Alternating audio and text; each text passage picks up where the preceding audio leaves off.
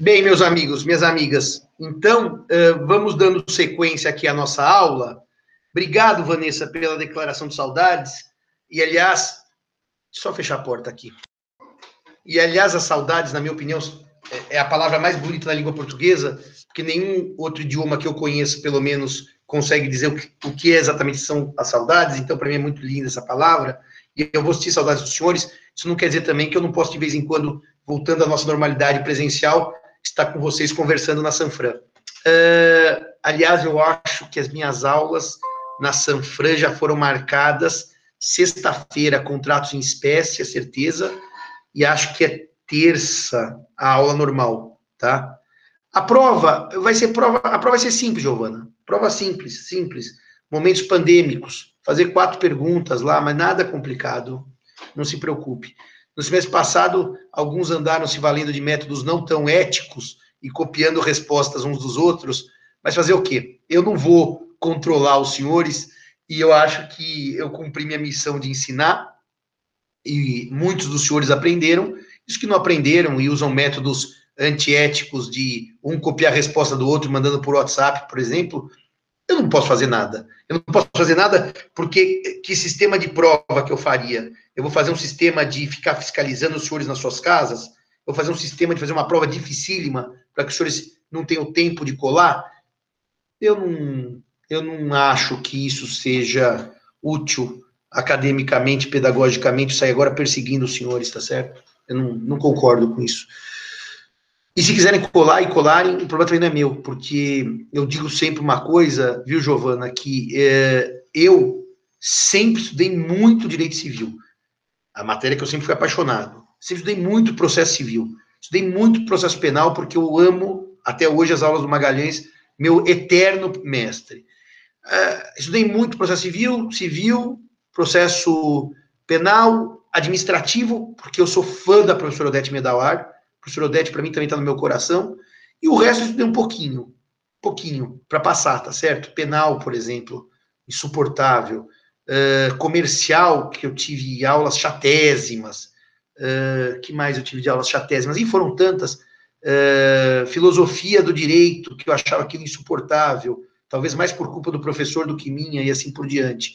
Mas, de qualquer maneira, eu, eu sei o que eu aprendi e sei o que eu sei, e sei que cada um de vocês vai desenvolver a carreira e vai investir em certos temas, não me parece que a função do professor é sair aí ferrando a vida de vocês, mesmo porque é, muitos de vocês que podem achar civil uma verdadeira porcaria, não ter nenhuma vocação para civil, vão ser excelentes tributaristas, excelentes penalistas, excelentes publicistas, excelentes filósofos, sociólogos do direito. Então não sou eu que vou sair punindo aluno, nem correndo atrás de aluno, para ver se o aluno está estudando ou não está estudando.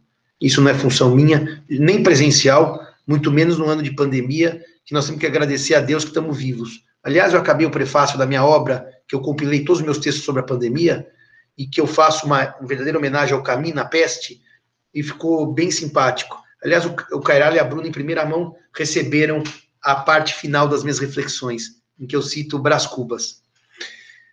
A lei eh, do inquilinato, ela se divide eh, em dois grandes blocos, né?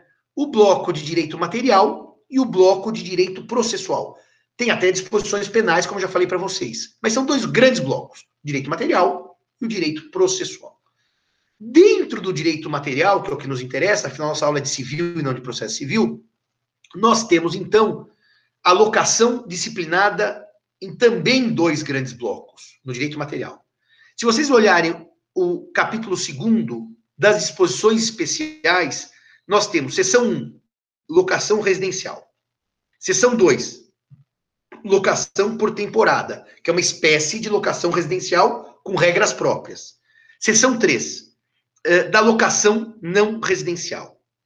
Então, nós vamos começar agora a falar da locação residencial. Artigos 46, 46 e 47 do Código Civil. Os artigos 46 e 47 tratam, portanto, da locação residencial, em que o objeto de proteção é a moradia. O objeto de proteção é a moradia. Para aqueles que moram ou já moraram em imóvel alugado, é, é a, o espírito da lei fica mais claro para aqueles que nunca moraram. É um grande transtorno para o locatário, é um grande transtorno para o inquilino ter que ficar mudando de casa em períodos curtos. É caro, é complicado.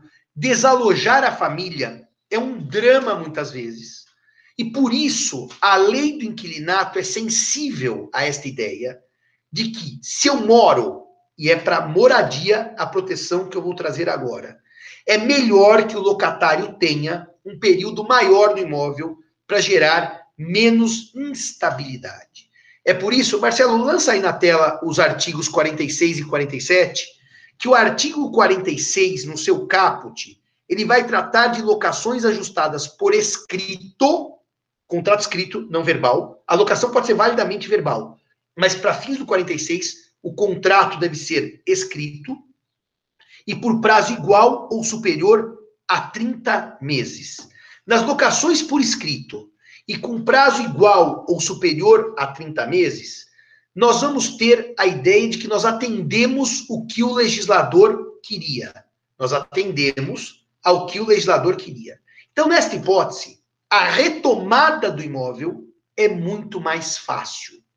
A lei facilita ao locador a retomada se o contrato for escrito e com prazo igual ou superior a 30 meses. Por quê? Terminados os 30 meses, o contrato acabou. Acabou. Então o locador pode chegar e falar: me devolva o imóvel. Ele não precisa notificar, porque findos os 30 meses, houve resolução da locação. Ele pode simplesmente falar: me devolva o imóvel e acabou o assunto. E pode até promover, se o locatário se recusar, a ação de despejo para retomada, sem nenhum problema.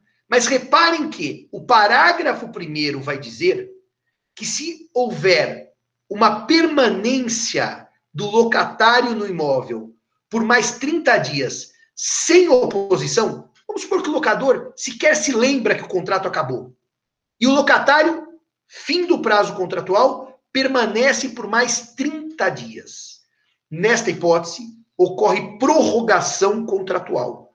E a locação, que era por prazo determinado, vamos usar a linguagem de Tomazetti, por tempo determinado, passa a prevalecer por tempo indeterminado, que a lei equivocadamente chama de prazo indeterminado. E nessa hipótese, e nessa hipótese do parágrafo primeiro, a locação se prorroga com todas as suas cláusulas, inclusive a fiança. A fiança se prorroga conjuntamente com a locação, salvo se o próprio fiador se opuser e disser, estou caindo fora. Se ele ficar quieto, a prorrogação da locação leva a fiança. Essa é uma aula que eu poderia dar, uma aula inteira de fiança locatícia, porque é uma questão grande da nova lei de 2009, mas não vem ao caso aqui, que isso é um curso de graduação não é um curso de pós-graduação. A fiança se prorroga, o fiador continua até o momento que ele diga estou caindo fora. Bom, mas nesse momento vocês vão perguntar: peraí, Simão, você tinha um contrato por 30 meses? Tinha. Passados os primeiros 30 dias depois do fim do contrato, o locatário ficou no imóvel? Sim. O locador não pediu a posse? Não. O locador não denunciou? Não. O locador não se opôs? Não. Então a locação está prorrogada por tempo indeterminado. Está prorrogada por tempo indeterminado. Como é que o locador, então, vai pedir de volta? Parágrafo 2. A locação o locador pode denunciar o contrato a qualquer tempo, concedido 30 dias para desocupação. Ou seja, como o prazo se findou, como o locador não pediu o imóvel e a locação se prorrogou por tempo indeterminado, ou na dicção legal, por prazo indeterminado, o locador pode simplesmente a qualquer tempo notificar, dar 30 dias e retomar o imóvel para si. É, é uma forma de facilitar a retomada, porque o locador quis ser legal, legal quer dizer, atender ao espírito da lei e fazer um contrato escrito por prazo superior a 30 meses.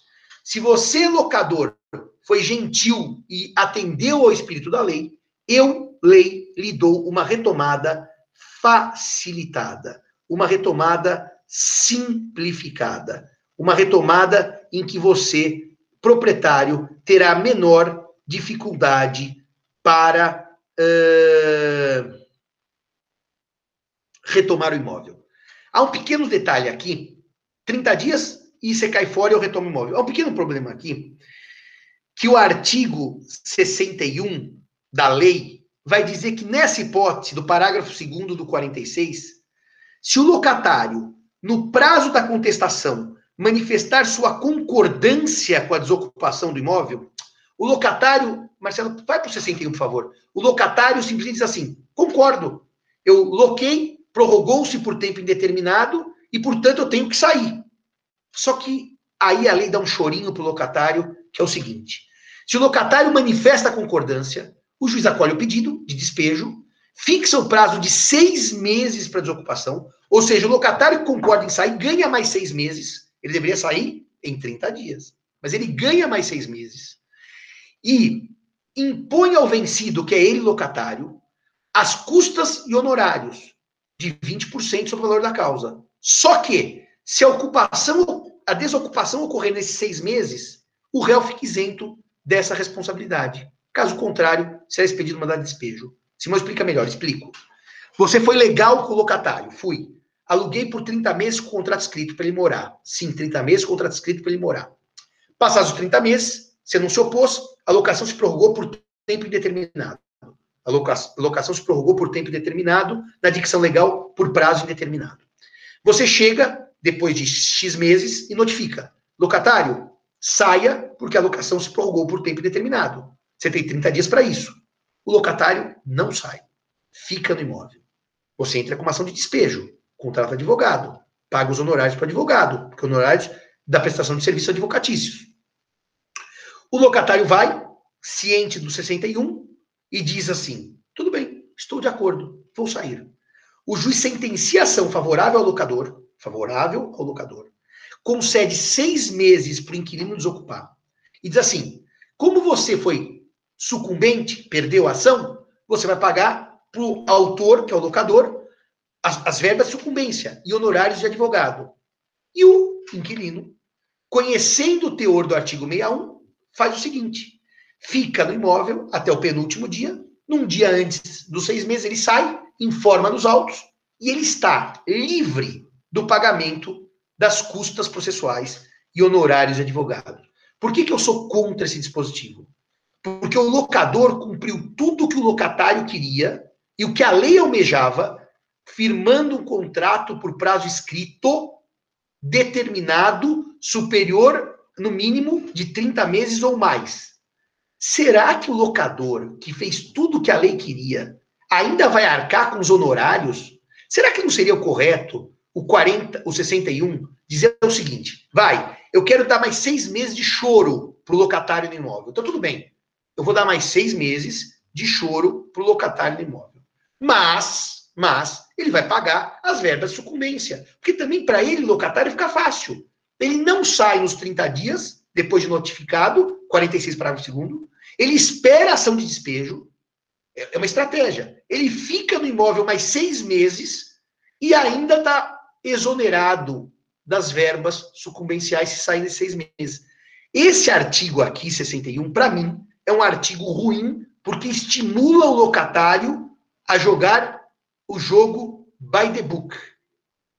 Essa permanência é com pagamento de aluguel, André. Se ele for inadimplente, é outra ação, é despejo por falta de pagamento. Esse artigo pressupõe o 46, parágrafo 2 e o 61, o locatário adimplente. Ele não poderia ganhar mais seis meses inadimplente. Senão só faltava essa, né, André? Ele não paga aluguel, e diz, eu concordo em sair e fica mais seis meses sem pagar aluguel, em nenhum momento a lei do inquilinato, nenhum momento, ela exonera o inquilino de pagar aluguel. Ele paga aluguel pelo tempo que ele permanecer no imóvel. Então, eu notifico, André, você é meu inquilino. Digo, olha, o contrato se prorrogou por tempo determinado, saia em 30 dias. Você paga esse aluguel dos 30 dias e sai. Se você não sair, eu promovo uma ação de despejo. E você continua pagando os aluguéis. Se você não pagar, é o despejo por falta de pagamento. Você não pode invocar o 61 nesta hipótese. Ficou claro, André?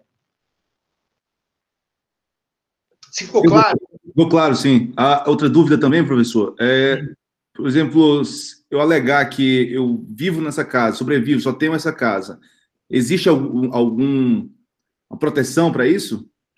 Se você, como proprietário, só tem uma casa e aluga, o problema é seu que alugou. Não há, na verdade, no sistema da denúncia vazia qualquer relação.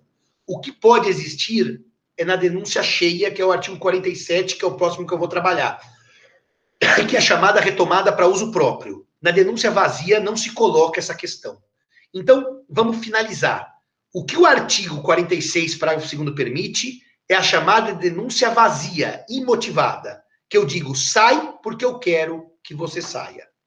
Agora, Marcelo, volta ao 47, por favor. O 47, ele vai tratar das hipóteses da chamada denúncia cheia. E por que cheia? Porque eu preciso motivá-la, eu preciso justificá-la. Para retomar o imóvel nas hipóteses do 47, eu preciso ter um motivo elencado nos incisos 1, 2, 3, 4 ou 5 do artigo 47. Nessa hipótese, se a locação for ajustada verbalmente ou por escrito e com prazo inferior a 30 meses, findo o contrato, a locação se prorroga automaticamente por tempo indeterminado. Ou seja, eu não conheço a lei do inquilinato, eu vou alugar meu imóvel para a Bruna. A Bruna fala, eu quero alugar por um ano. Eu concordo, não conheço a lei. Contrato escrito com locação de um ano. Acaba esse um ano, eu falo, saia, Bruna. Ela fala, não saio, porque a lei determinou uma prorrogação automática do contrato. E eu não posso tirar a Bruna por denúncia vazia. Os senhores terem uma ideia? Se eu fiz um contrato por um ano, a lei não gosta dessa ideia. Ela joga, ela joga no inciso quinto, o momento em que eu vou poder retomar esse imóvel. E eu só vou poder retomar esse imóvel depois de cinco anos de vigência do contrato por denúncia vazia. No caso do 46, passados os 30 meses, a qualquer tempo denúncia vazia.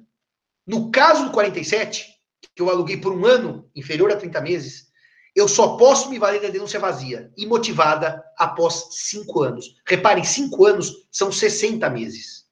Olha o que faz a lei. Se eu fui bonzinho, se eu atendi ao espírito da lei, eu aguento o inquilino por 30 meses e me valho da denúncia vazia.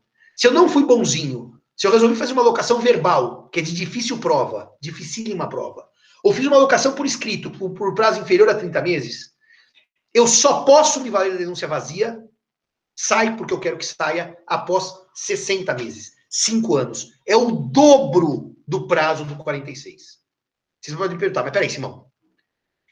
Antes dos 60 meses, você não pode se valer da denúncia vazia pelo 47. Não. Só da cheia. E a cheia. Então, tem hipótese que eu posso tirar o inquilino? Tem. Incisos 1, 2, 3 e 4 do 47. Mas reparem, senhores. Se eu não atendi o que a lei almejava, que era conceder 30, os 30 meses, eu só posso me valer da denúncia vazia e motivada após 60 meses. Denúncia cheia, incisos 1, 2, 3 e 4 do 47, eu posso me valer. Tira agora a lei, Marcelo, que eu quero fazer uma consideração final, porque esses incisos serão a última coisa que eu vou trabalhar na quinta-feira, sete e meia da manhã. Uma coisa eu preciso dizer para vocês todos. Mas peraí, Simão. Então você é advogado do locador. Você sabe que não é bom para ele fazer uma locação por 30 meses, menos de 30, sei. Mas o locatário diz assim: eu só quero por um ano, eu só quero por um ano, eu não quero 30 meses. Como é que você resolve isso? Agora, dica prática do tio Simão. Você faz uma locação pelo período de 30 meses, como quer a lei. Você cria uma multa contratual, mas você escreve na multa: se o inquilino sair após um ano, que é o que ele quer, ele não paga a multa. O prazo é de 30, mas você libera o inquilino da multa. Você, no fundo, agrada ao inquilino, que pode ficar um ano, que é o que ele queria, e se ele sair depois de um ano, no dia seguinte, ele não paga a multa, e agrada a lei cumprindo a ideia dos 30 meses, o que é uma grande vantagem para o proprietário. Não façam contrato de locação residencial sem forma escrita, por óbvio, verbal, e muito menos sem prazo de 30 meses. Essa é uma dica prática. Porque senão vocês caem no 47,5 e daí só depois de 60 meses caberá a denúncia vazia. E as hipóteses de denúncia cheia dos incisos 1, 2, 3 e 4 é aquilo que eu trabalho com vocês no nosso próximo encontro e derradeiro, last but not least, na quinta-feira. Beijo a todos e todas, que eu vou prosseguir o meu dia de maneira agradável e que estejamos juntos na próxima aula. Gabriel, fiança, na próxima aula, se der tempo, falamos da fiança, tá certo? Uh, além do inquilinato, ela é enorme, eu precisaria um curso inteiro, mas se der tempo, falamos um pouquinho sobre a fiança na próxima aula. Beijo a todos e todas e até o nosso próximo encontro, se Deus quiser, na quinta-feira.